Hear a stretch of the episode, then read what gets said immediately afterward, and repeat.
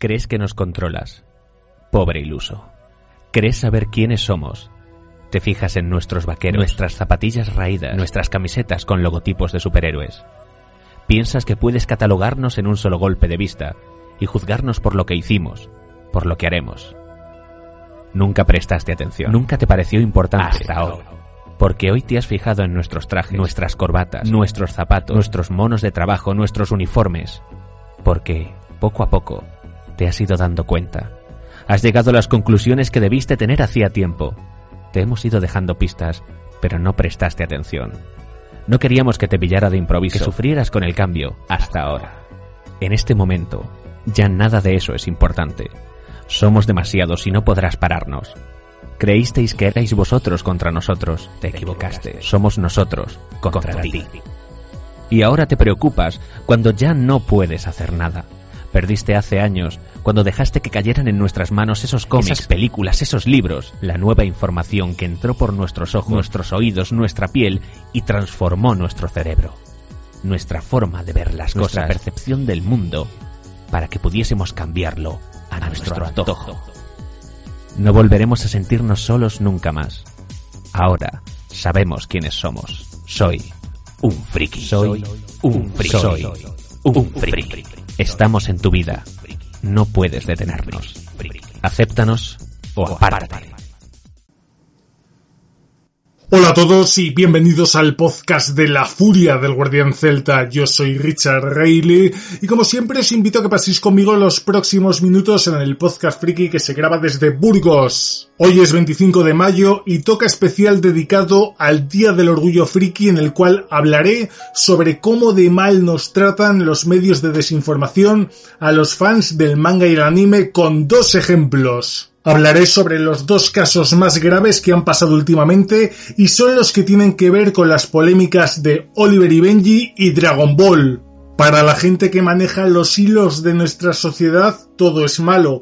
El problema es que como no tienen nada contra que luchar, se inventan enemigos, empezando por la serie Capitán Subasa, Oliver y Benji, una serie con la cual todos hemos crecido y si pensabas que era una serie llena de valores como el esfuerzo, luchar por tus sueños, la amistad, pues no, ahora resulta que en Chile el Consejo Nacional de Televisión multa a la cadena TVN con 5.11 millones de pesos chilenos, alrededor de 6.900 dólares, porque alegaba que la escena en la que Julian Ross abofetea a Amy era una representación de violencia contra la mujer. Y como no tiene ni pies ni cabeza, el tribunal falló a favor de la cadena de televisión, ya que el presidente del tribunal declaró que la escena no se trata de violencia, sino más bien de una historia sobre la evolución de los chicos inmersos en el fútbol. La agresión de Julian Ross no proviene del hecho de que la manager sea una mujer, sino porque ella filtró sus secretos y asuntos privados, es decir, el golpe no se da por un concepto de dominación de sexo. Por lo menos en este caso todo salió bien, pero el Consejo Nacional de Televisión tiene que estar lleno de personas muy ancianas ya para no haber visto una serie como Oliver y Benji que la han retransmitido un montón de veces. En ese Consejo de Fósiles no tienen a una persona joven de unos 40 años para abajo que les diga que eso no es así y que esa escena no tiene nada que ver con la violencia de género.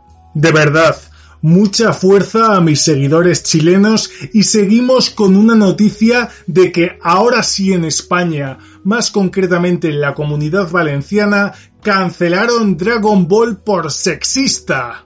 Los directivos del canal valenciano Apunt consideran que la retransmisión de la serie no es adecuada ya que en su conjunto no cumple con las políticas de género que busca seguir tanto la televisora como el país. La mirada de bola de Drac muestra, en resumen, a unas mujeres débiles, lloronas, enamoradizas, a las que les encanta ir de compras, que se dedican a cocinar y darles hijos a estos fuertes guerreros. Y efectivamente, parece que también hay consejos directivos de fósiles en España y no solamente en Chile, y es el motivo por el cual la comunidad valenciana se queda sin Dragon Ball, de momento, y vuelve a pasar lo mismo que pasó en Chile, que no tienen a una persona joven en ese consejo de fósiles que les diga que eso no es así. Y ahora empiezo a desmontarles con el personaje de Bulma. Sin Bulma no hay serie. Ella construyó el radar del dragón e incluso superó a su padre en habilidades porque construyó algo que su padre jamás pudo hacer, la máquina del tiempo. Seguimos con Chichi o Milk en Latinoamérica, que entre muchas otras cosas es una artista marcial. Recordamos, como siempre, el capítulo en el que se enfrenta Chichi a Goku en el gran torneo de las artes marciales y que para ser un artista marcial los valores que se enseñan es entrenar muy duro y ser muy perseverante. De hecho, en la saga de Bu, Chichi es la primera maestra de artes marciales de Son Goten. Pues no, solo se fijan en que tiene un rol de ama de casa.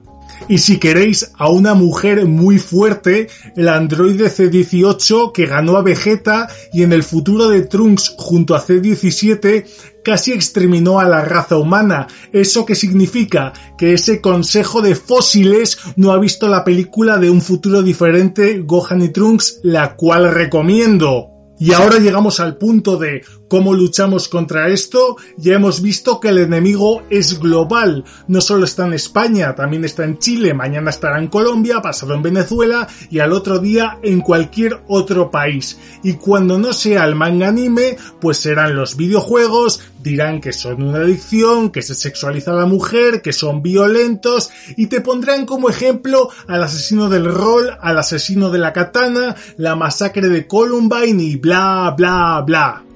Pero esto se acabó. Hay que dejarles claro cada vez que digan una tontería de este calibre que la cultura otaku está por encima de cualquier política identitaria y de esas tonterías. Make Manganime Great Again. Que no nos quiten lo que nos hace ser nosotros. Y no por nosotros, sino también por nuestros hijos. Para los que vengan puedan disfrutar y nosotros con ellos de esta cultura que tanto amamos. Sí, amigos, hagamos el movimiento otaku grande otra vez. Demostremos a esa gente que dice que son malas las cosas que nos gustan, que estas cosas promueven buenos valores, la amistad, el compañerismo, el perdonar a tu enemigo, y si hay que hacerles boicot, se les hace boicot. Si eres hombre y te insultan con los anuncios de Gillette, pues te pasas a Wilkinson o a las cuchillas desechables de Vic, que por cierto compras muchas más cuchillas por menos precio. Y si eres mujer